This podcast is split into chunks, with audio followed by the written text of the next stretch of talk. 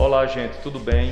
Estamos iniciando mais um podcast Mais Ação e hoje com presença do André Felipe e Alexandre. André Felipe é conselheiro do Cresce de Alagoas, membro do CESF, é isso? Cefisp. Cefisp, cristão, casado e pai de três filhos, mais conhecido como o especialista. Também está aqui o irmão dele, Alexandre, advogado, esposo da Bárbara pai do meu amigo Xandinho. Passar a palavra para o Anderson. Olá pessoal, como é que vocês estão? Mais um podcast aqui com mais um tema arretado. Vamos falar sobre é, o mercado imobiliário e todas as suas nuances aqui. E muito feliz de estar com o especialista aqui com a gente e também o Alexandre para a gente bater um papo, um bate-papo realmente regrado a muita, muita informação. É isso, Alexandre? Então, Anderson, é um prazer estar aqui. Fabinho Tenório, mais ação, André Felipe aqui conosco. É uma satisfação estar aqui e poder hoje bater um papo aqui sobre esses temas tão importantes para nossa nosso cotidiano e a nossa a sociedade também. Meu amigo, para mim é um prazer estar com vocês aqui. Quero saudar a todos e dizer que hoje nós vamos desvendar alguns mitos aí, como o Fabinho falou, né? Mitos e verdades. Mitos e verdades. Já vi que tem muitas perguntas bacanas. Eu acho que o, as pessoas são carentes de muito conhecimento, né? E quando se fala em conhecimento, eu sei que tem muita visualização, né? Então vamos lá. Verdade. É, André, o primeiro passo quando uma pessoa quer comprar um imóvel, qual é o primeiro passo que ele deve fazer?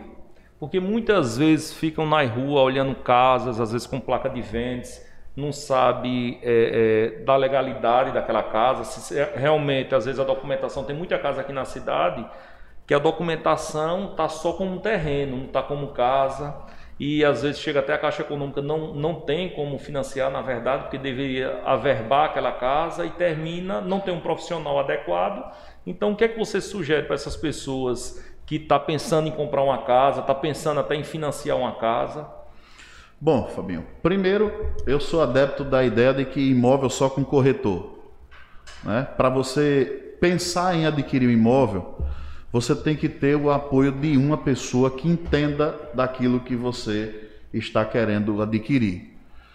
Quando você está de frente a frente com um corretor, ele vai trabalhar com duas coisas importantes que você tem que ter definido. E se você não tiver definido, ele vai ajudar você a definir. Uma é lista de desejos. O que é essa lista de desejos? É o que tem na sua mente e no seu coração que você queria transferir para aquele imóvel. São as suas é, benfeitorias, é, tamanho, é, espaço, é cor, é local, é, o que você quer receber lá, se você quer receber pessoas, se você gosta de beber, se você gosta de churrasco. Então, assim, é o que tem na sua mente e no seu coração com relação àquele imóvel. Isso vale para a pessoa que está negociando e para toda a família. Geralmente eu procuro saber os desejos da família.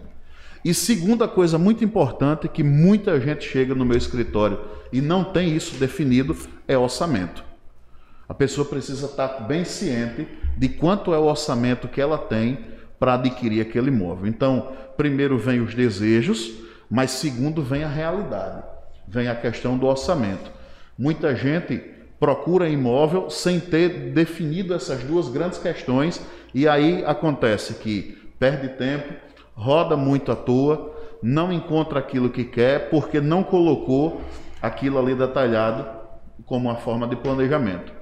Então essas duas coisas eu julgo ser muito mais importantes. Assim, eu tenho muitos amigos, assim como você, que é, eu, eu, como é que eu posso te chamar? É corretor ou consultor imobiliário?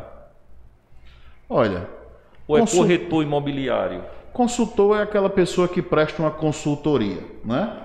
E o corretor é aquele que faz a corretagem. O nome da nossa profissão é corretor imobiliário. Corretor imobiliário. Que pode ser chamado de consultor, mas o, a lei que estabelece a nossa, a nossa legalidade na nossa profissão, que inclusive corretor imobiliário é a única profissão que tem um artigo separado para ela no Código Civil, não sei se vocês sabiam, do artigo 722 ao 729, está lá a lei da corretagem, falando só sobre corretagem de imóveis. Então, lá está como corretagem, não está como consultoria.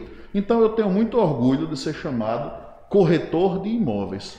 Porque certo? eu vejo assim que na nossa cidade cresceu muito, não foi? O número, né? Porque antigamente existia corretores mais informal, que precisa de uma carteirinha do Cresce, é isso? É, precisa de uma legalização. Uma né? legalização. Isso. E eu acho que cresceu muito, não foi aqui em Arapiraca, essa área?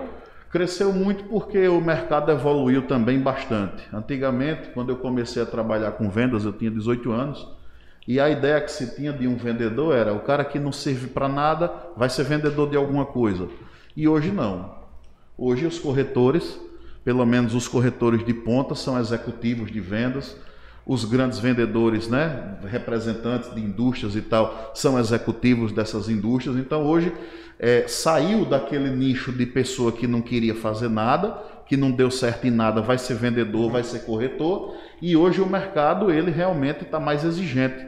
Então significa dizer que pessoas que tinham muitas qualificações também entraram no ramo imobiliário, como no ramo de vendas e enfim, né, em outros, e estão fazendo a diferença e estão tendo bons resultados.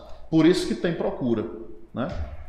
Pronto, eu vou puxar aqui para saber como é que está o, o mercado hoje aqui em Arapiraca. Claro que a gente está passando agora num momento de pandemia, então é, a gente tem um- um- um- uma variante que até então não era se pensado isso, mas antes um pouquinho da pandemia, vamos colocar até fevereiro do ano passado, como era que estava o, o, o, o mercado nesse sentido? Porque vou trazer um exemplo para cá para a mesa, para nosso bate-papo, é, eu já tinha comentado com o Fabinho há algum, algum tempo.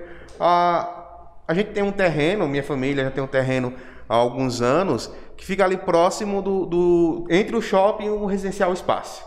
É um terreno 12 por 30 e tudo, acho que é um dos poucos terrenos que tem ali na, na, na localização. Teve uma época que a gente- meu pai não estava interessado em vender, chegaram a colocar até 190 no, no, no terreno. O pai disse: Não, não tenho interesse. Aí agora que ele está querendo alguns investimentos, algumas situações, eh, ele disse, não, vou colocar para vender. Isso antes da pandemia. Inclusive, aí tipo, de 190 o pessoal começou a querer comprar por, por 100, 120, porque sabia que nesse momento ele estava querendo vender. E mesmo assim a gente não conseguiu achar comprador. Eu não sei se isso é uma variante porque era um terreno que não sei se o mercado terreno estava nessa situação, ou se é o mercado realmente imobiliário que estava tendo essa, essa, essa queda. Mas também foi uma coisa que eu falei para ele. Não procurou um corretor também para conversar a respeito de qual seria a estratégia para se vender um terreno Isso. desse tamanho na localidade daquela. Isso. É, veja só, a gente tem que ter algo muito importante nas mãos, que é a informação. A informação hoje ela vale muito dinheiro. Ela vale Verdade. muito, né? Então, tanto é necessário a gente ter informação de quem está comprando e quem está vendendo, mas também é importante a gente ter informação de como o mercado está. No ano de 2019, nós passamos um ano muito difícil. Isso foi para todo mundo. E a nossa expectativa, mediante a ca- a política, ao cenário político, ao cenário econômico, era que 2020 fosse o ano da explosão. Verdade. No começo do ano veio a pandemia. E aí todo mundo se desesperou porque nós achávamos que pelo menos o mercado imobiliário ia por água abaixo. Para nossa surpresa, existiram algumas ações, como a da Caixa Econômica de baixar juros, a, a queda da Selic ajudou bastante, né, porque influencia diretamente nos juros. E aí aconteceu que o cenário que estava provável de fracasso foi sucesso para muitas pessoas, né? Para outras talvez não, mas de uma forma geral, o mercado cresceu. Os bancos começaram a financiar mais, as pessoas começaram a vender, só que existia um grande problema. As indústrias pararam de fabricar porque dispensaram as pessoas, foram para casa, e a gente começou a consumir o estoque que tinha nas indústrias. Consequentemente, os estoques baixaram a- acima do normal e começou a faltar produto. Por isso que está esse aumento todo, mais pelo quesito de eh, carência de abastecimento de estoque, a dificuldade de chegar matéria-prima de fora do Brasil, porque os portos naquela época fecharam, os caminhões tiveram dificuldades, então tudo relacionado ao transporte foi dificultoso e aí a gente começou a sofrer o impacto na indústria. A prova disso é o IGPM, que hoje ele permeava entre 10%, 12% e hoje ele está em 25%. Para quem não sabe, o IGPM, o INCC e esses outros índices, eles são é, uma somatória de 400 produtos. O IGPM, por exemplo, é uma somatória de 400 itens do mercado em geral. E o INCC também é uma somatória de 400 itens da construção civil. Em cima desses 400 itens que são estudados, questão de aumento, valor, dificuldade de compra e, etc., eles estabelecem aquele índice ali. Então, a prova porque o IGPM hoje está nessa altura toda foi justamente a escassez de produto na indústria e o aumento desses produtos. Aumentou o produto do varejo, aumentou o IGPM também. Tá? Então tem uma ligação né, de uma coisa com a outra. Quando foi em 2020, a pandemia não acabou, ultrapassou para 2021. E a gente começou, continuou consumindo os estoques que a gente tinha e a indústria não estava preparada para atender. Em novembro do ano passado, a gente tinha uma perspectiva de, no meio do ano, os estoques das indústrias estarem regularizados. Hoje, as pessoas já não têm mais expectativa de regularizar esses estoques, pelo menos esse ano, já estão colocando expectativa no ano que vem. Então, durante esse próximo ano, a gente vai ter ainda um ano difícil com relação a estoques de produto, de mercadoria, chegada de mercadoria aqui nas obras, por exemplo, mas a gente vai ter um ano também de vendas, porque hoje a gente vive um momento histórico no que diz respeito à condição de financiamento pelos bancos particulares e pela Caixa Econômica também. O Alexandre, é, pergunta para o Alexandre a respeito do contrato de locação durante agora a pandemia. O que foi que como, como foi que você, como foi que agiram? Porque tem empresa que fechou Sim. e tem empresa que continuou aberta. As, qual foi a diferença? As que fecharam o, o, proprietário do prédio, do apartamento, do, do, prédio, apartamento mesmo, que às vezes tem sala né, de advogado, é, as que não ficaram funcionando, teve algum desconto? Como foi que agiu nesse tempo de, de pandemia? É uma importante pergunta, Fabinho, porque isso aí ele, eles deixaram livre para que locador e locatário exerçam esse equilíbrio e que eles vejam uma melhor saída. Inclusive, a gente assessora algumas pessoas, locadores e locatários também, e a gente sempre caminha para essa, essa conversa do diálogo, a do equilíbrio. E a gente é, é, fala aqui, olha pessoal, vamos tentar é, ceder um pouco aqui, acreditar que tal mês isso aqui esteja melhor. Algumas pessoas, elas, elas, elas pegaram aquele valor e deram alguma redução é, durante o período que ficou fechado, naquele primeiro período, que eu, que eu avalio como mais crítico, porque a isso. gente nunca tinha passado por isso. Hoje a gente vê um cenário pior, assim, questão de mortes e tal, mas a gente já está praticamente condicionado a isso. A gente já, já vem há um ano superando isso. Então, assim, juridicamente, é, tudo vai estar tá na, na proporcionalidade e no equilíbrio. Tá? A gente não o, tem uma dono regra. usar um tipo assim, um bom senso, né? O bom senso. Tem um amigo meu que ele é vendedor, representante, né? Certo. Aí passa a semana aqui em Arapiraca, final de semana vai embora para Sergipe. Como estava tudo fechado aqui, ele falou com o dono do apartamento que desse um desconto de 50% e tal, e o cara não não aceitou. Não aceitou, porque o cara disse que ali não era comércio. Ele disse, mas para ele ali era um comércio, que ele só locou o apartamento porque, porque ele é vendedor ele e tal. Enfim, então é, é, é, é, tem dezenas de situações, né? Sim. Tem situações, eu tenho um ponto mesmo alugado, o cara não fechou e estava cheio. A, a, empresa dele sempre estava com movimento. Em compensação, tem lá o espaço Raízes, né? Que, que eu abri agora há pouco. A gente alugou a casa, na verdade, para transformar no, no, num espaço de, de, de, um espaço cultural, galeria, café e tudo. Nós estávamos na expectativa de, de funcionamento com redução e tudo, e já estamos aí há praticamente um mês sem e sem abrir tudo. Obviamente, como a gente abriu agora, a gente ainda está segurando um pouco as pontas e torcer para que as coisas melhorem aí, mas é uma situação também, porque é, é difícil, e né? o caminho do, do acordo é sempre melhor, porque ele evita a demanda judicial, o desgaste, né?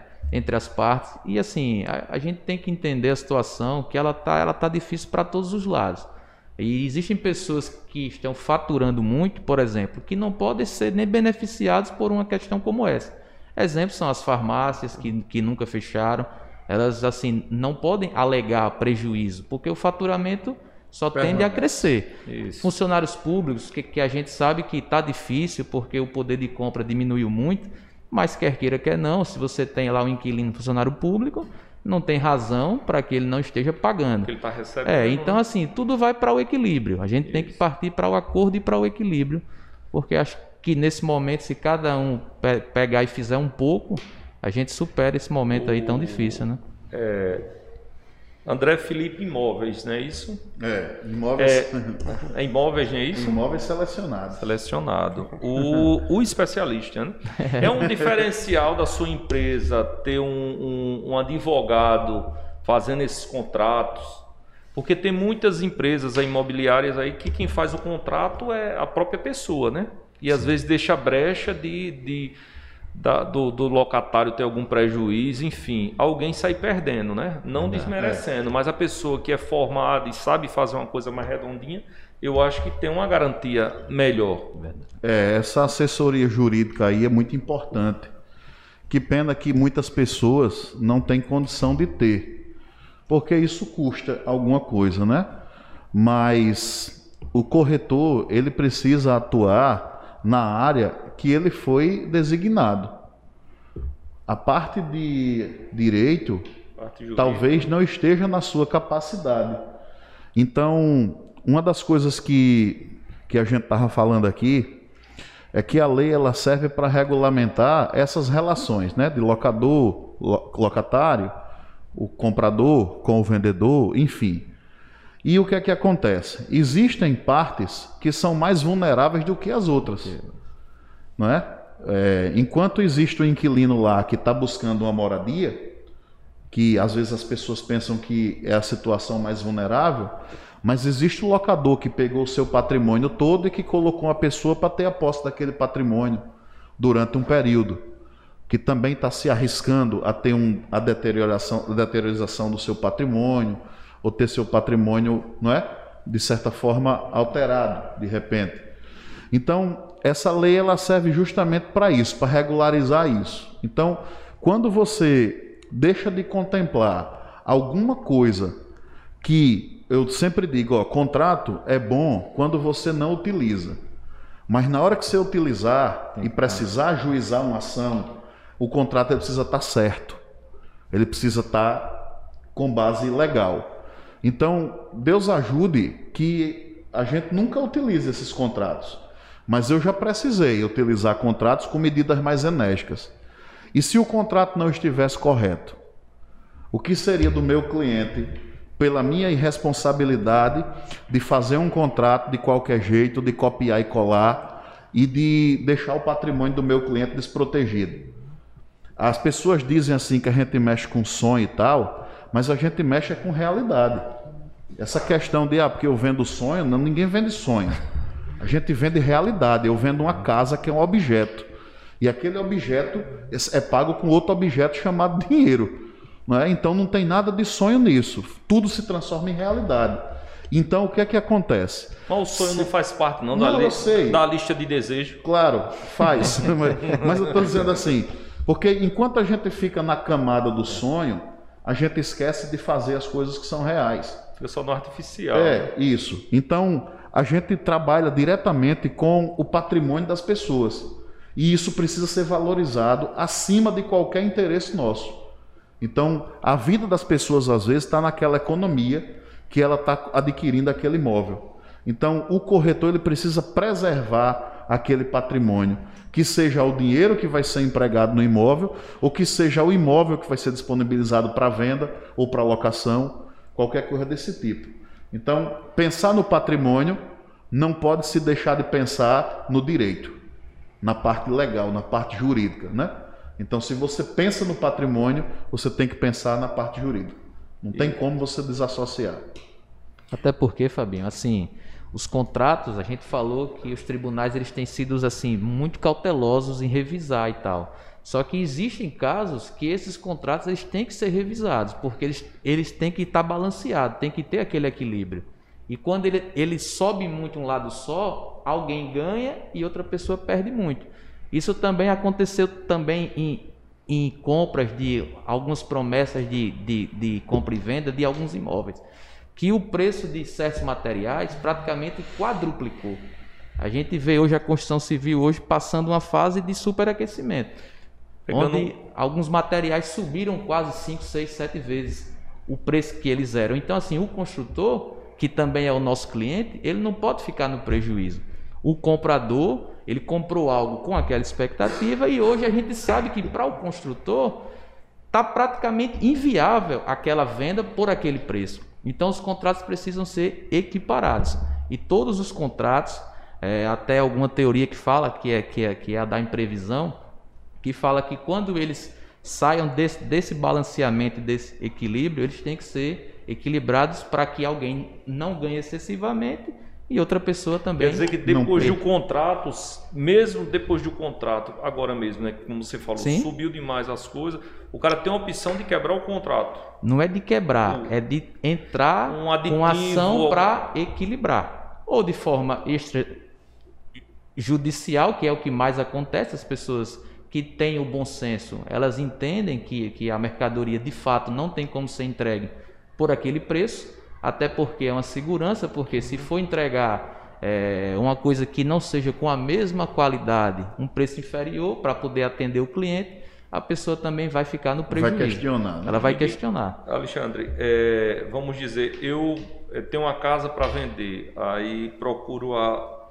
a imobiliária de vocês colocar a placa. Esse contrato é de quantos meses ali, o mínimo que pode ser? Assim, o padrão cada imobiliária pode pegar e, e definir. E trabalhar toda é, a sua forma. Existe uma, uma forma liberal dos contratos e ele pode estabelecer é, prazos ali. Pode botar de seis meses, de um ano, de três. Mas qual é o normal que, que se aplica aqui? A empresa trabalha com um ano, né? Que é o que, é o que eles, eles entendem ser interessante e justo para que tenha toda a, aquela despesa com material, com, com treinamento de profissionais e tudo. Então eles entendem que um ano é o tempo suficiente para que esse investimento retorne.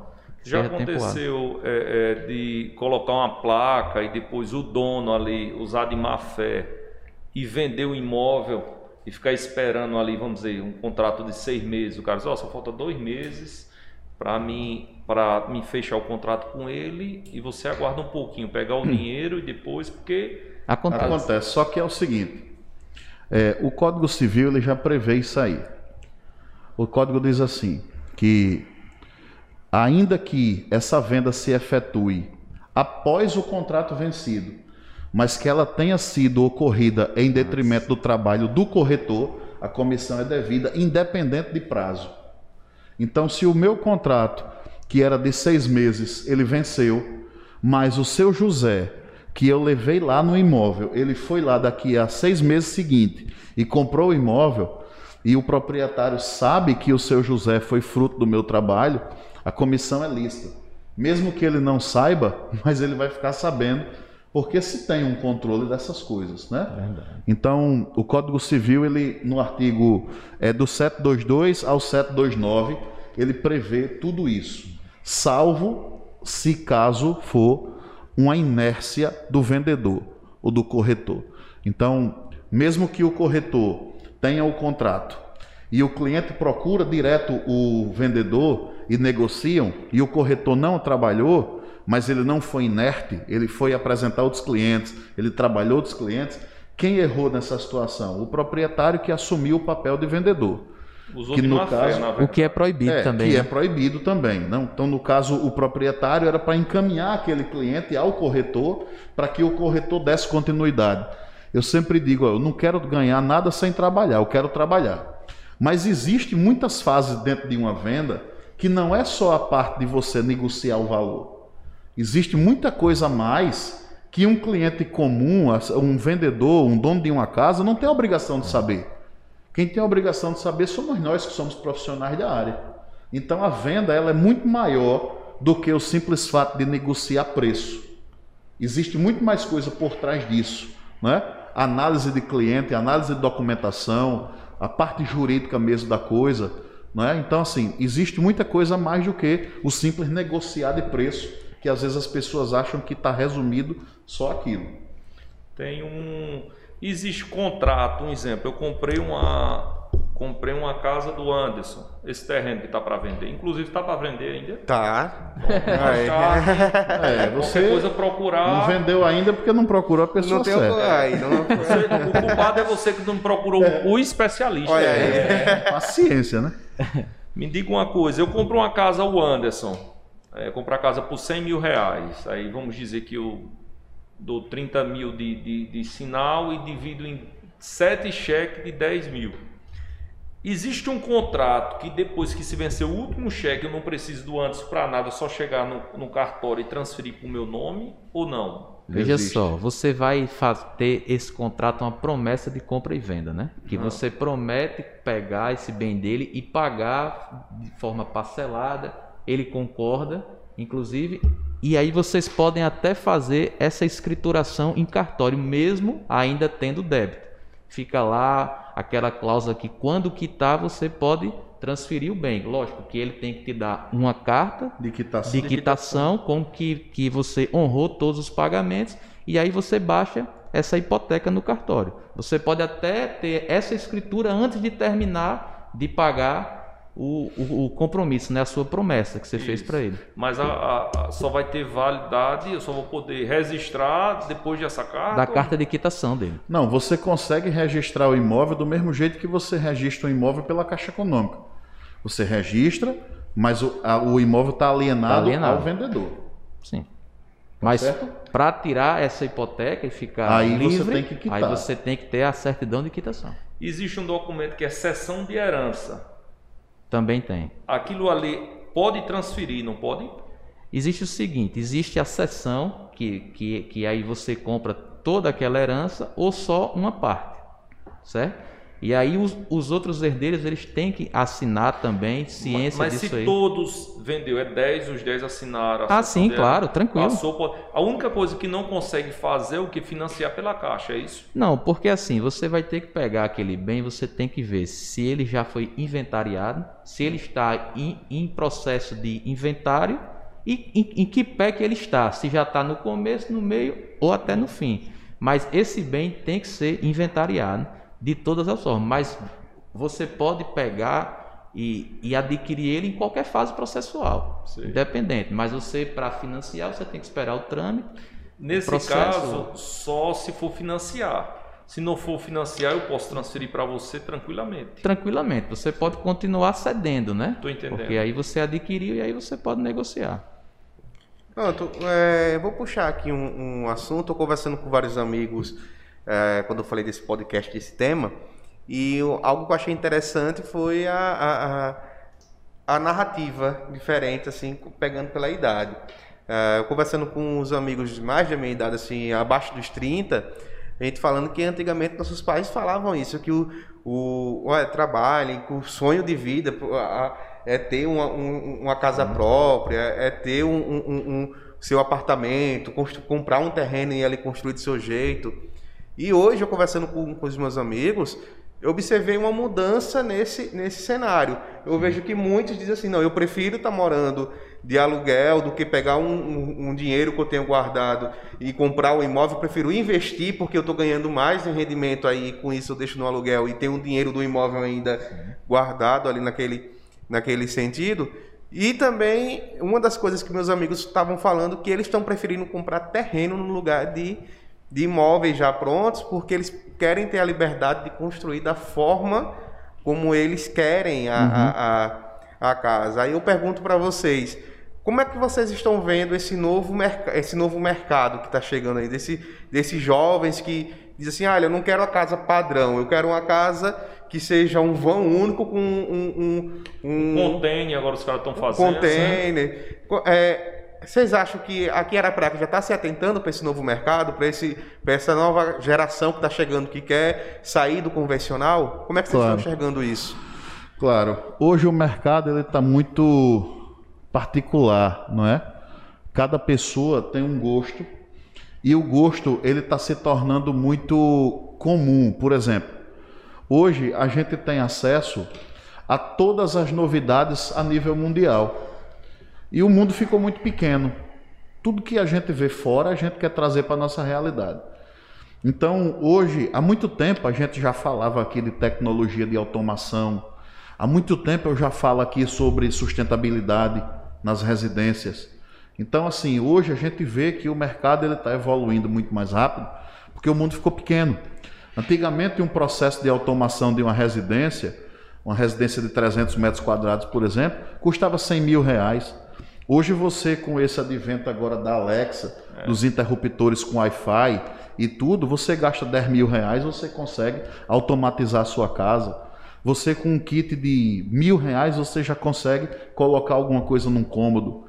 Ah, essa parte que você falou aí de conceito aberto, loft, essas coisas, elas têm chegado aqui para nós.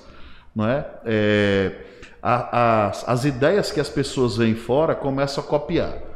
E as pessoas hoje, elas querem uma coisa para elas. Elas não querem mais uma coisa que é feita para muita gente. Né? Então, quanto mais pessoal, quanto mais restrito, quanto mais personalizado for, melhor. Agrega mais valor, você consegue ter mais resultado naquilo, você consegue vender mais caro, você consegue formar uma experiência nova. Essa palavra experiência é o que nós estamos vendendo hoje nas nossas residências. Tá certo? Ah, as pessoas perguntam muito como é que eu consigo vender casas de um milhão de reais, um milhão e meio, quinhentos mil. Como é que se faz para vender uma casa dessa? É simples. É só provocar uma experiência. Nós não estamos vendendo ali não. a sala, o quarto, o banheiro. Nós estamos vendendo ali uma experiência. Então, o corretor ele tem que ter a habilidade de transformar aquele momento da compra numa experiência para o cliente que está comprando. Ele precisa se imaginar lá dentro da casa, saber o que é que aquela casa vai proporcionar para ele, não só em termos de tamanho de cômodo, né? Porque isso aí já está muito, muito batido, né? Então, assim, eu acho que essa experiência de compra hoje está falando muito mais alto. O público mudou, não tenha dúvida. Hoje, o advento da internet, muita gente na internet prega que não é vantagem mais comprar casa. É melhor aplicar o dinheiro. Mas se você for nessa ideologia de você nunca mais comprar nada, você não vai comprar casa, você não vai comprar carro porque é mais vantagem alugar, você vai terminar não comprando nem roupa porque é mais vantagem alugar.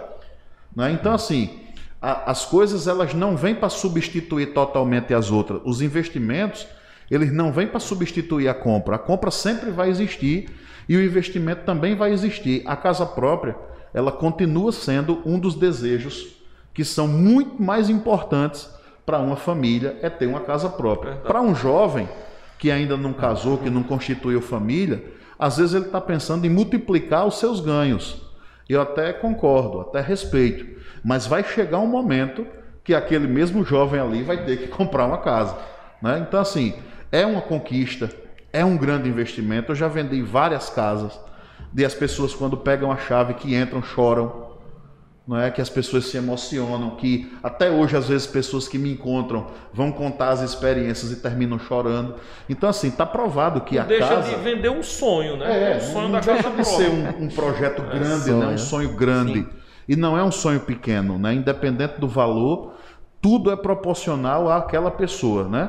Então, assim, nada pode ser desconsiderado. E você acha que aqui em Arapiraca está se chegando agora a questão da moradia vertical? Porque a gente ainda vê muito que aqui está muito horizontal ainda, né? Ainda são casas e casas e casas, bairros completos só de casas. Eu acho que são poucos prédios que a gente vê aqui. É o Mas tá problema, o né? problema número um da nossa verticalização chama-se saneamento.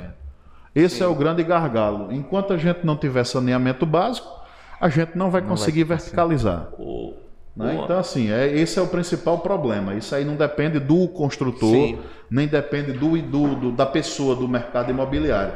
Isso aí depende do poder público. Né? Então, assim, as mudanças de gestão atrapalham muito isso. Porque eu soube que tem, nós temos aqui o nosso, o nosso sistema de saneamento, pelo menos na grande parte, nessa parte alta da cidade, todo pronto, mas não funciona ainda. Então, esse é, é o grande gargalo aí da verticalização. Posso falar um pouquinho nesse sentido, porque eu trabalhei durante um, algum tempo nesse, nessa área aqui em Arapiraca. E realmente, aqui a parte alta a gente já tem é, as ligações, a gente já tem a, a, a saída propriamente dita já para o escoamento do esgoto, desse saneamento básico, mas ele se encontra hoje parado ali na imediação do bosque.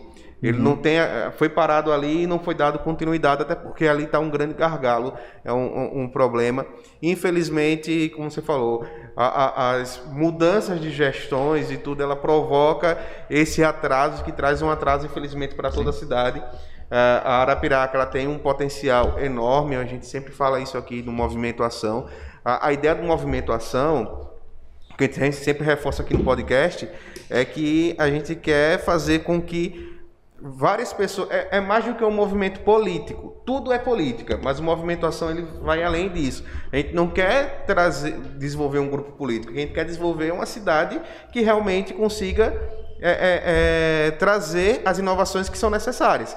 Então, é importante ter uma fala, por exemplo, aqui no podcast, que diz assim: olha, é, o problema hoje de a gente não ter mais prédios e poder fazer com que é, é, seja mais acessível para os jovens ter seus, seus apartamentos e tudo, que tem jovem que não quer casa, que ah, eu prefiro morar em apartamento, prefiro ter ali o conforto de, de ter um, uma guarita e tudo. É, olha, falta saneamento. Então, falta uma coleta de lixo realmente que funcione ali, que, que atenda aquela, aquela demanda. Mas, assim, é, além dessa questão da, da, da, do saneamento e tudo, mas vocês veem que tem um interesse da, do mercado em começar a ter isso aqui em cidade? Vocês acham que já estão sentindo Sim, isso? Há uma demanda é, para esse tipo de público, porque as unidades habitacionais têm diminuído de tamanho. Hoje você vê nos grandes centros aí apartamentos com 12 metros quadrados sendo comercializados. Então as unidades têm diminuído de tamanho. Aquelas casas que eram gigantes, hoje passaram a ter 80 metros, 90 metros, 100 metros. Né? Hoje a gente tem até casas em condomínios que contemplam esse público aí, que é o público que não quer uma casa com 300 metros ou não pode, né? E que tem essas casas que são apartamentos térreos, né? No chão, certo. vamos dizer assim. Mas fazendo um adendo aí, Arapiraca realmente precisa verticalizar, principalmente porque aqui nós temos grandes construtoras. Aqui nós temos aqui é, já construtores que fizeram tipo como o Espaço, né, 16 Sim. andares, e temos também construtores que estão com prédios belíssimos também, de quatro, cinco andares, três andares, e que estão loucos para poder verticalizar e fazer Sim. coisas maiores. Mas infelizmente a gente não tem essa estrutura ainda e nem sempre o, incorpora, o construtor está disposto a fazer, como foi no caso do espaço, de fazer toda a estrutura por conta própria, né? Como foi o caso aqui do Metropolitan também, que fez a estrutura toda, né? Que passou um tempão para finalizar, mas graças a Deus foi entregue. E essa estrutura é muito caro e às vezes o custo do, do, do empreendimento não consegue suportar. Uhum. O, né? o André, é, aqui em Arapiraca se chama condomínio, né? Tem vários condomínios, né? Mas na verdade, condomínios, se eu não me engano, só me engano, eu acho que só é dois aqui. Os outros são loteamentos fechados, que eu não sei se foi um problema do poder público, que não teve um plano diretor, porque você vê que tanto loteamentos como é, é, condomínios fechados foram fazendo desproporcional. desproporcional, distante da cidade, e toda vez ali tem energia que ninguém paga a taxa de iluminação pública tanto dos condomínios como dos loteamentos. Em Maceió, um carro do lixo, para ele recolhe em média de, de 4 toneladas em 6 quilômetros. Aqui em Arapiraca, para ele conseguir 4 toneladas, ele percorre 30 quilômetros. Tá entendendo? Então, se isso não der uma parada, não é para o pessoal de investir, né, os investidores. Por quê? Porque a mola mestra aqui é os empreendedores, né? Esses grandes condomínios que geram emprego e tudo mais. Se não tiver um controle disso aí, sempre, cada dia vai piorando, não é verdade? Sim. Porque tem a taxa de iluminação pública que ninguém paga, não é verdade? Isso não é fato? É, dos ah. condomínios, porque onde tem um poste aceso não tinha que pagar a taxa, o dono do, do lote não paga, não é verdade? E o carro do lixo, para recolher o lixo, também tem canto que é desproporcional demais. Daqui mas, onde a gente mas está, no bairro Brasília, tem canto que a gente tem que percorrer 15 quilômetros. É, é você... mas eu vou só dar uma, é, um adiantamento aqui para o Alexandre complementar aí, que essa é mais a parte dele. Agora sim, é, é preciso as pessoas saberem qual é a diferença de condomínio para loteamento fechado. E muitas vezes as pessoas supervalorizam o sistema de condomínio, porque condomínio e loteamento eles são diferentes somente na natureza.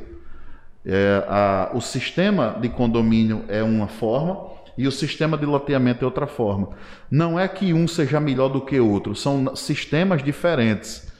Que o sistema de condomínio ele atua de uma forma na cobrança, ele atua de uma forma no pagamento do IPTU, ele atua de uma forma no recolhimento do lixo.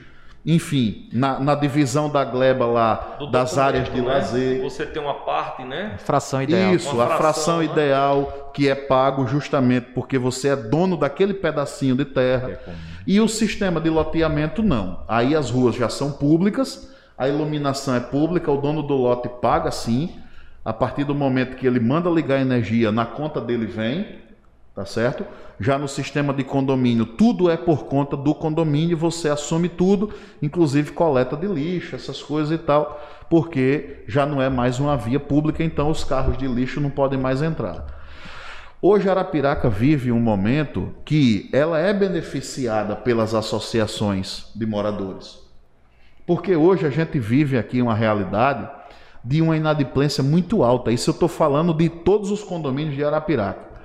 Porque nós temos hoje aqui os menores valores de condomínio do estado. Então, hoje, quando a gente fala que um condomínio aqui com padrão classe A, ele custa 350 reais de condomínio, taxa de administração, ninguém acredita. Se esse mesmo empreendimento tivesse sendo gerido pelo um sistema de condomínio, seria 600, 700 reais. Então as pessoas às vezes querem uma coisa ah, é porque eu, eu, eu vou morar aqui no, no, lugar fulano porque é sistema de condomínio. Esse aqui que eu moro não é. Não, não se escolhe um lugar por isso.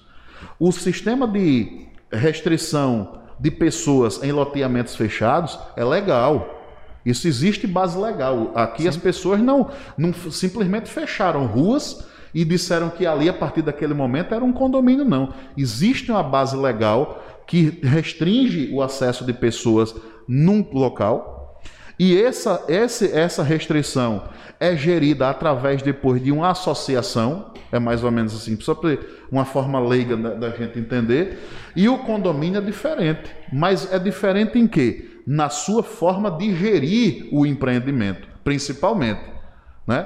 Então, as pessoas às vezes acham que o sistema de condomínio é melhor do que o outro, mas as pessoas não sabem que custo isso iria ser. Sim. Todas as vezes que um sistema é gerido por condomínio, a taxa de administração é muito mais alta. Todas as despesas com iluminação são do condomínio. Já no caso das associações, são do, da prefeitura. A prefeitura é quem entra lá para trocar uhum. a lâmpada. No caso do condomínio, não. O carro de lixo não entra, a, a Eletrobras não entra para trocar as, a iluminação pública, que não é pública, é privada. Já no caso da associação, é pública. Então, assim, existem vários fatores que até foi alvo já de polêmicas e tudo, que são aquelas áreas institucionais que tem dentro dos empreendimentos. Em média de quanto ali? É de 30% a 35%? Que... Vai depender né, da área. É, né? depende. Depende da área do, depende. do empreendimento total.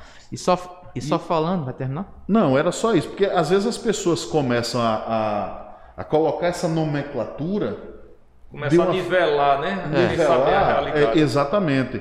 E desvalorizar o que nós temos aqui. Então, o que nós temos aqui são empreendimentos que têm a restrição de pessoas, que são os loteamentos com acesso restrito, e que isso é legal. Eu, eu, gosto sempre de falar isso, que não foi um empreendedor que do nada eu vou passar um muro aqui, vou fechar tudo e vou, vou transformar isso aqui num condomínio. Não. Existe uma autorização. Né? Existe uma autorização que esteja, está realmente contemplada né, nas leis municipais e que a coisa realmente procede daquela forma.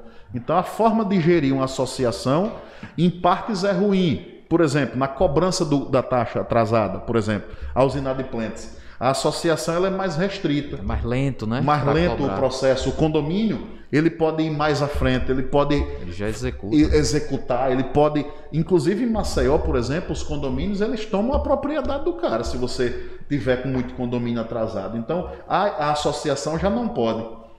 Né? Então, assim, poder, né? existem essas diferenças que no caso do condomínio, o cara consegue ter uma renta, um, um retorno maior da inadimplência, justamente por essas questões. Mas em termos sim, para o morador, não tem muita diferença não, positiva, né, no é. caso. E Fabinho, assim, é, tendo aqui também um complemento, eu fui o presidente de uma associação de um determinado condomínio aqui em Arapiraca há alguns anos, e esse condomínio ele foi um grande pioneiro aqui, sabe? Enquanto eu fui presidente, uma estudante da UFAL, ela teve lá para fazer um grande estudo por que o condomínio teve tanto sucesso e, e o porquê de, de, de ter é, esse conceito novo para essa cidade. E a conclusão dela, quando ela, ela terminou, ela trouxe até a gente lá, a gente até é, agradeceu a ela publicamente, e a gente entendeu a conclusão dela que os, os loteamentos fechados, eles nasceram dessa inércia do poder público. Esse condomínio onde eu fui o presidente, esse residencial, só para você ter noção, as ruas públicas, quando elas quebram, o próprio residencial consegue. As praças, essa, é, essa iluminação que está lá nas praças, o condomínio paga essa energia.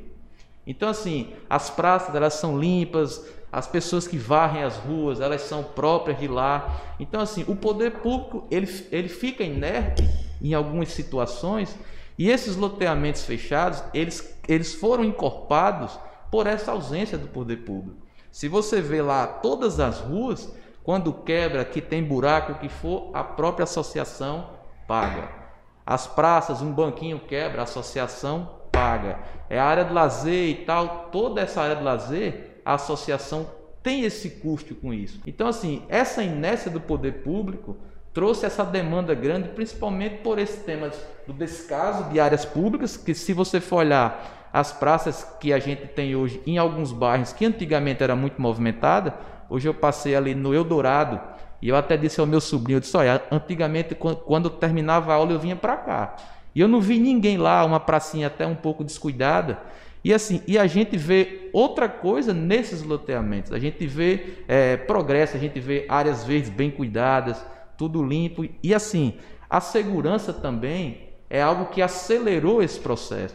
Porque enquanto a gente tem 200 furtos aqui fora, lá é ínfimo o que acontece. A gente tem até uma, uma questão que a gente vê os nossos filhos na porta de casa. Eu moro também. Tem a sensação de liberdade, né? É, que aqui na rua a gente não tem. Mas por quê? Por conta do poder público, que tornou essa vizinhança, essas praças é, esquisitas, é, é, esses locais ermos, que a gente vê que não tem mais como estar tá ali. Então é um progresso que a sociedade precisa acompanhar o poder público até desburocratizar esses, esses requerimentos e alvarás desses loteamentos fechados, porque isso traz uma desoneração gigante para o poder público, porque você imagina ali, área de 5 mil, 10 mil metros quadrados que o cara não tem mais que gastar com, com calçamento, com praça, com, com limpeza. Então, assim, para o poder público é muito bom, é uma parceria que, que a comunidade faz com eles. E o estudo desse, dessa moça foi brilhante, porque ela trouxe assim dados que, que realmente mudou a cabeça das pessoas que moram em Arapiraca. Antes você dizia, não vou não, porque um loteamento fechado, um condomínio, é horrível, você está preso, você tem regras para respeitar. Só que quando tem regras, existe ordem. Né? Então, assim, é muito bom, é muito seguro morar em residenciais fechados, em condomínios. E o que difere é o que o André falou é a gestão. Porque você está ali, você tem lá um estatuto, um regimento que você tem que, tem que seguir aquilo ali para o bem de todo mundo e que o condomínio ele difere apenas a questão de a, é o regime jurídico e a, e a questão de cobrança, que no condomínio você já diretamente executa aquela dívida. E aquela dívida é, ela está atrelada ao bem. E na associação aquela dívida está atrelada à pessoa. Então o devedor na associação é a pessoa, é o CPF, é o CNPJ, se for alguma empresa. E no condomínio é o bem. Então, para a gente tornar uma dívida de associação execuível, a gente tem que entrar com todo um processo de cobrança, ganhar, ter aquela sentença e executar aquela sentença. No condomínio, não. Eu pego a dívida e já executo. O cara tem 48 horas para pagar. Senão, o bem dele vai, vai, vai ter aquela restrição. No condomínio, existe o espaço público, mas só é público para as pessoas que moram ali. No condomínio, no condomínio, não existe espaço não existe público. Espaço público. Não existe Tudo é espaço... é privado. É. Tudo é Você privado. tem o seu, só seu, e a sua fração ideal de toda a outra parte, que é comum. Essa questão de documentação de contrapartida, o cara fez esse condomínio fechado e fez uma permuta, que nem já aconteceu, de consertar uma praça, de organizar. Isso aí é uma coisa muito interna entre o poder público e o dono do empreendimento, não é isso? Isso. O poder público ele tem as suas assessorias, né? A procuradoria também ela opina sobre isso, sobre a legalidade dessas permutas e aí vai ser avaliado caso a caso, né? Como seria essa questão aí? O... Deixa, deixa eu só invadir aqui nessa pauta. Mas é, esse excesso de cultura de condomínio ou mesmo de né, dos loteamentos fechados, enfim, ele não ele não acabaria endossando, ou seja, ajudando nessa inércia do poder público uma vez que a sociedade civil ela passa a cumprir obrigações que seria do poder público?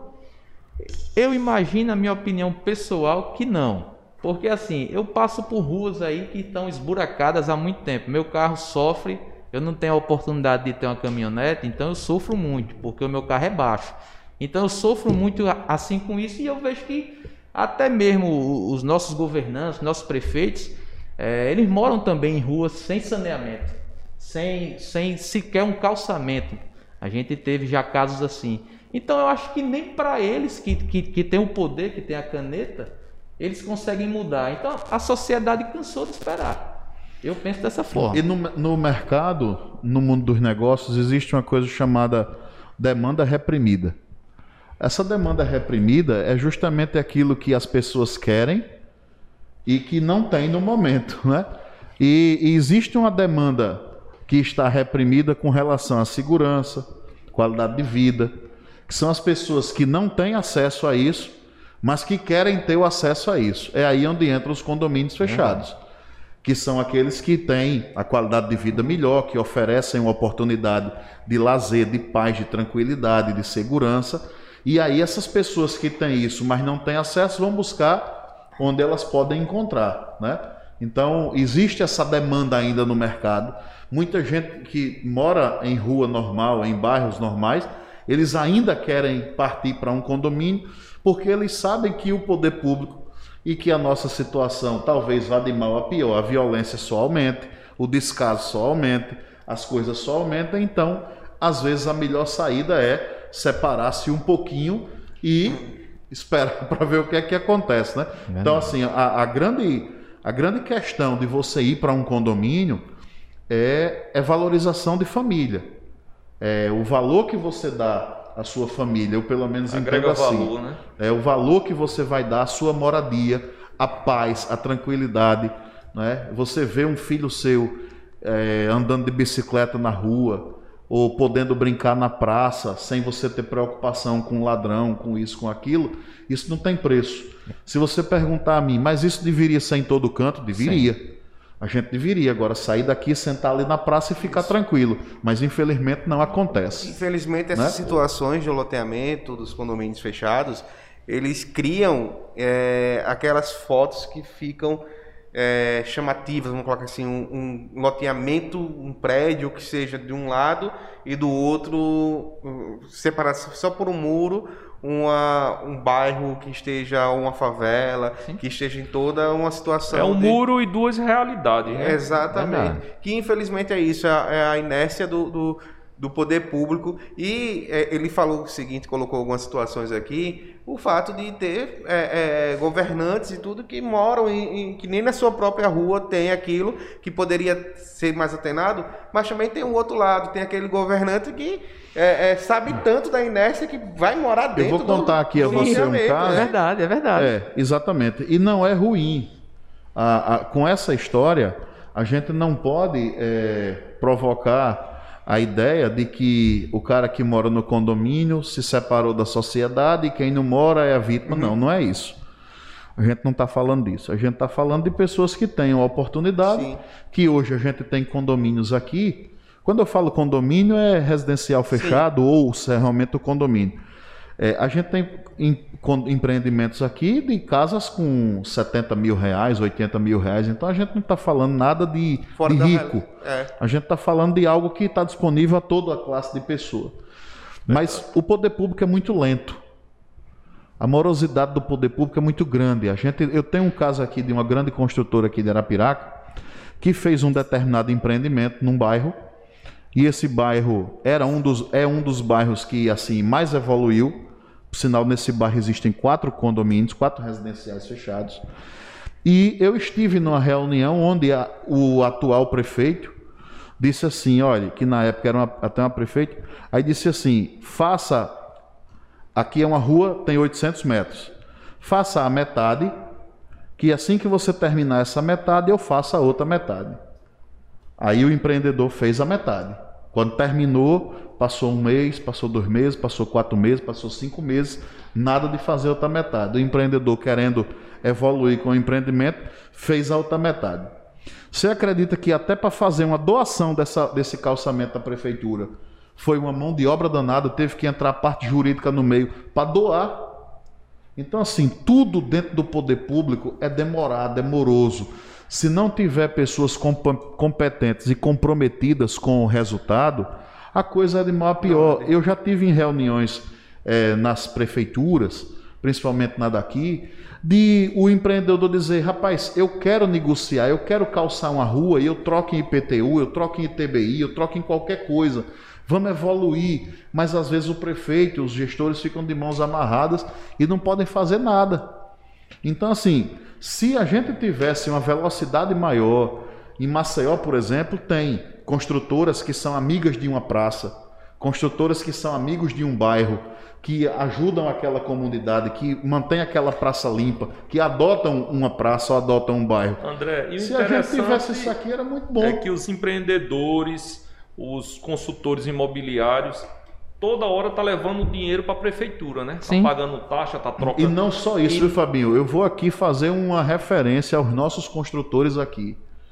Todos eles são comprometidos com a nossa cidade. Nós temos aqui grandes construtores que, se o poder público soubesse utilizá-los da forma correta, a nossa realidade era outra. Tem muita pessoa boa querendo fazer. Na prefeitura Entendeu? ali deveria, não desmerecendo, mas a demanda ali era para ter ali, sei lá, um, uma, um, um caixa ali, uma coisa para resolver as coisas só desse setor. Sim. Porque é um setor que dá lucro para a cidade, Verdade. Pegando um gancho aí, o ano passado, pela pandemia, é o ITBI daqui que é 3%, não é isso? 3%. É. Em Maceió, eu tinha feito uma pesquisa, o ano passado na pandemia, em Maceió estava 0,65%. O que significa isso? 0,70, eu acho. 0,65. 0,65. É. Em Arapiraca, aqui, você vende uma casa, paga 3 mil reais a prefeitura. Em Maceió, pagava 650 reais.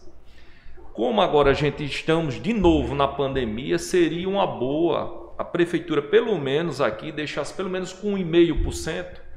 Eu acho que ia aquecer o comércio, porque tem gente que tem uma documentação para passar e está esperando as coisas melhorar, mas com a promoção já poderia fazer isso. Inclusive a gente fez essa pesquisa Nós lá. Uma reunião na, isso, ano passado. Lá, e assim, o que foi dito a gente é, é que esse TBI ele é uma das maiores fontes de arrecadação. E para que, que, o, que, que o prefeito renunciasse essa receita, ele teria que ter uma complementação de outra verba, de outro imposto. E precisaria a Câmara dos Vereadores aprovar e tudo mais, porque aqui ainda não se tem aquela cultura de pagar o IPTU. Aqui as pessoas só pagam o IPTU, a maioria Quando delas, vende a quando casa. vende a casa. E o ITBI é uma dessas maiores receitas. Então a, a justificativa à época era justamente isso, a falta de cultura de se pagar os outros impostos que compensaria o ITBI. Mas como a gente não teve acesso a dados reais, a números e tal, foi essa explicação que passaram para gente. Esse é um ciclo Entendeu? vicioso que é, é complicado. Porque é o seguinte: é, o poder público não cuida da cidade. Aí dá desculpa que é porque não tem arrecadação. Ah, o pessoal não paga o IPTU, fica difícil fazer o reparo e tudo.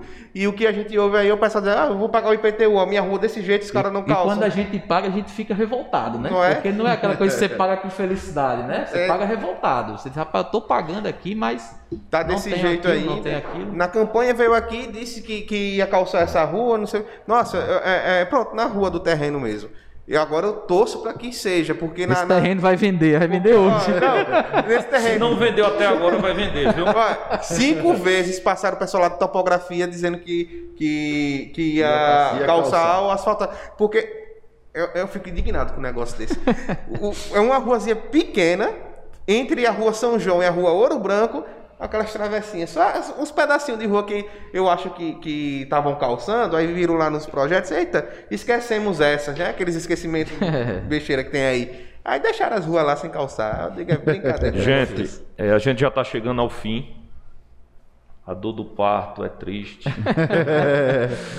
Mas foi massa. Quero agradecer ao André, ao Alexandre por participar, levar informação, como você mesmo falou. Informação vale mais do que dinheiro, né? É verdade. E na hora de você querer comprar um imóvel, querer alugar, querer permutar, procurar o André Felipe, né? É verdade. Como é que eu faço isso, André? Se eu, quiser, eu quero ver desse terreno. Como é que eu faço pra encontrar você Já agora? vai agora. Já me encontrou. Não, mas se eu, tiver, se eu for mandar pro meu pai, pai, a- a- o WhatsApp, o Instagram, qual seria pra mim poder. Tem, então o Instagram da gente é andrefelipe.imóveis. Certo. Ah, o telefone 3522 6481 e o endereço Avenida Cecicunha, número 88. Ok. Logo no comecinho da avenida, na segunda esquina, é o nosso É escritório de você que tem esquina um com a outdoor bem cultura grande com, a- com os braços abertos assim ou não? Não, não, Não, não. não, né? Isso aí são outros profissionais. é outra galera boa também. Fabinho, ficou muito assunto bom aí. Podemos depois, em outro momento, se vocês acharem bacana. Ficou muito assunto bacana aí sobre princípios que norteiam o contrato de locação, promessa de compra e venda, é, o pagamento de honorários dos corretores, né? O que Isso. pode, o que não pode, o que é que é verdade, o que é que é malandragem. Então, assim, muita coisa que Ficou pendente. depois, se vocês quiserem fazer uma parte 2 aí, Não, a gente beleza. fica disponível. Já manda É pergunta pra gente informação aí boa para o público também, né? Isso. Informação boa para o público aí também. É, também convidar vocês que estão aí em casa nos assistindo, né? Que se inscreva no meu canal, Fabinho Tenório, mais, Mais ação. ação. É, Alexandre, eu queria, porque aqui, é, Anderson, esses dois irmãos aqui, eles têm outros dotens, né? Um é quase pastor, já fiz parte aqui, Homens de Honra, com o nosso Isso, amigo. foi verdade. né? Verdade. Então, nesse, é, nesse momento muito crítico que nós estamos passando, o país, o mundo, a nossa cidade, as pessoas às vezes estão com uma semana. Foi a semana passada, né? Semana atrasada. Nós fizemos um podcast aqui com a Manu Sim. e a Aline falando sobre saúde mental. Então, como vocês são os homens de Deus, os homens que têm, eu quero que você passe uma mensagem, o André, e depois você. é, é, Alexandre. Alexandre, passa uma mensagem que estiver nos assistindo, uma mensagem de, de, de otimismo, uma mensagem de fé. Amém. Olha, eu acho que uma das coisas que a gente precisa saber e ter certeza é que nada foge do controle de Deus. Tudo aquilo que nós estamos vivendo, tudo aquilo que nós estamos passando, é, independente de o que o homem provocou, mas existe uma vontade soberana de Deus controlando tudo isso. E a vontade de Deus ela pode ser atuante à medida que ele quiser em qualquer uma esfera da sociedade ou do mundo, do planeta, enfim. Às vezes Deus permite muitas coisas pela sua vontade soberana e a gente às vezes não entende, mas a gente precisa entender que está tudo sob o controle dele. Talvez na nossa ótica esteja tudo descontrolado, mas tudo está sob o controle dele. E nós precisamos depositar a nossa confiança e a nossa fé em Deus. Talvez a gente olhe, a gente estava falando aqui sobre políticos, sobre essas coisas todas, e todas as vezes a gente se decepciona. Mas há um que nunca nos decepcionou: é Deus. Há um que nunca mentiu, há um que nunca fez uma promessa que não pudesse cumprir, há um que nunca fez uma. Nunca falou nada que não pudesse assumir. Então, enquanto muitas pessoas confiam em homens, estão confiando que ah, fulano vai mudar a situação da gente, Beltrano vai mudar, a gente precisa entender que tudo isso aqui é passageiro. E vai existir um lugar que nós vamos morar eternamente. Para aqueles que acreditam, não é? Na Bíblia, naquilo que a Bíblia diz, há uma morada eterna que nós podemos ter acesso ou não. Acima de tudo, a gente deve se preocupar com isso, guardar o nosso coração, é o que a Bíblia diz, né? As lutas vêm, a, o próprio Jesus foi sofreu, né? Quando ele até reconheceu a sua, o seu sofrimento, mas ele disse: Olha, nas tuas mãos eu entrego o meu espírito. Então Jesus ele sabia que aquilo dali estava acabando, mas que o espírito dele iria para um outro lugar, perto do Pai. Então eu acho que hoje a nossa grande preocupação deve ser essa. Para onde nós vamos quando tudo isso aqui acabar? Né? O que será de nós quando nada mais daqui existir? Quando o fôlego de vida não existe mais? Então que nós possamos entregar a nossa vida de verdade ao Senhor, é? que Ele possa ser o nosso supridor de todas as nossas necessidades e que a gente possa realmente, em meio a tudo isso, ver algo de positivo. Ou seja, talvez o nosso medo, a nossa insegurança, a nossa incredulidade nos faça buscar mais ao Senhor. Né? Então, eu acho que muita gente tem tirado proveito disso. Talvez em meio ao medo, ao pânico, ao temor, ao medo da morte, talvez as pessoas tenham buscado mais a Deus. Então, o meu conselho é esse: que as pessoas busquem mais ao Senhor e entreguem a sua ansiedade em suas mãos. Esse negócio que você falou sobre doenças mentais, problemas psicológicos, isso tem aumentado muito. A ansiedade tem tomado conta das pessoas. E a Bíblia diz assim: basta cada dia o seu mal. Não, não pegue o mal de amanhã e traga para hoje. Deixa o mal de hoje hoje e deixa o de amanhã quando você chegar no amanhã. Porque não adianta a gente trazer o mal de amanhã para hoje, porque eu nem sei se eu vou viver amanhã. Então, basta cada dia o seu mal. O mundo já é mal, mas existe uma coisa muito boa nisso, que é a presença de Deus nas nossas vidas. Em meio a tanta coisa ruim, nós ainda podemos ter uma vida plena. Amém. Amém. Continuando o que o André ele iniciou, a gente até tem assim, algumas conversas com alguns irmãos sobre a questão da gente pega, pegar e desmaterializar desse mundo aqui, entendeu? Que a gente é ser humano e a gente acaba é, tendo laços, tendo, tendo parentes, tendo amigos, tendo algumas, algumas coisas que nos, que nos prendem aqui à Terra, né? Mas quando, quando a gente lê alguns evangelhos lá de Jesus Cristo e o segmento ali quando passa por Paulo, por Pedro, a gente vê que esses homens eles eram, eles sabiam que estavam aqui por uma missão, por um, por um determinado tempo, mas eles sabiam para onde eles queriam estar. Então, por mais que a gente ache a Terra isso aqui tudo tudo muito bom, a gente precisa perceber que existe algum lugar que é muito melhor que o que a gente está aqui. Então, por mais que, que seja difícil a gente ver alguns amigos, alguns familiares partindo com essa doença que assola esse mundo inteiro, a gente tem que ter essa esperança que Cristo ele veio aqui à Terra e preparou todo esse caminho que a gente precisa fazer para que a gente volte, para que a gente esteja com Ele, com Deus e com todos aqueles irmãos que, que, que, que plantaram durante todos esses, todo, todo esse tempo. E, e a gente aproveitar essa oportunidade de, de, de ser mais amável, de ser mais, mais prestador às pessoas, prestativo, quer dizer, às pessoas. O nosso escritório é pouco, mas a gente lançou uma pequena campanha para os nossos clientes que têm bares e restaurantes. A gente é, achou por bem não, não, não é, é, ter aquelas cobranças de mensalidades. A gente abonou esses meses que eles estão fechados. É muito pouco, porque eu não tenho uma demanda gigante de empresas. Mas o pouco que eu posso fazer é muito para aquelas pessoas. Verdade. E a gente viu pessoas que estiveram ao longo de vários anos ali, todos os meses, pagando certinho aquela prestação do serviço. E nesse momento a gente não podia simplesmente virar as costas para essas pessoas. Então, assim, a gente precisa ter esse lado humano, esse lado fraterno, de estar ajudando as pessoas, Empatia, seja né? empatia, seja com até mesmo com o próprio alimento, as pessoas que estão precisando, a gente precisa ser essa, essa pessoa supridora. Então, que, que as pessoas tenham essa expectativa de, de uma melhoria, de ajudar o próximo, porque Deus, é, o apóstolo João, ele fala que, que a única maneira de, de, de ver Deus é no outro irmão. Então, se a gente expressa esse amor é, que a gente tem pelos irmãos, a gente pode, pode ver as características de Deus.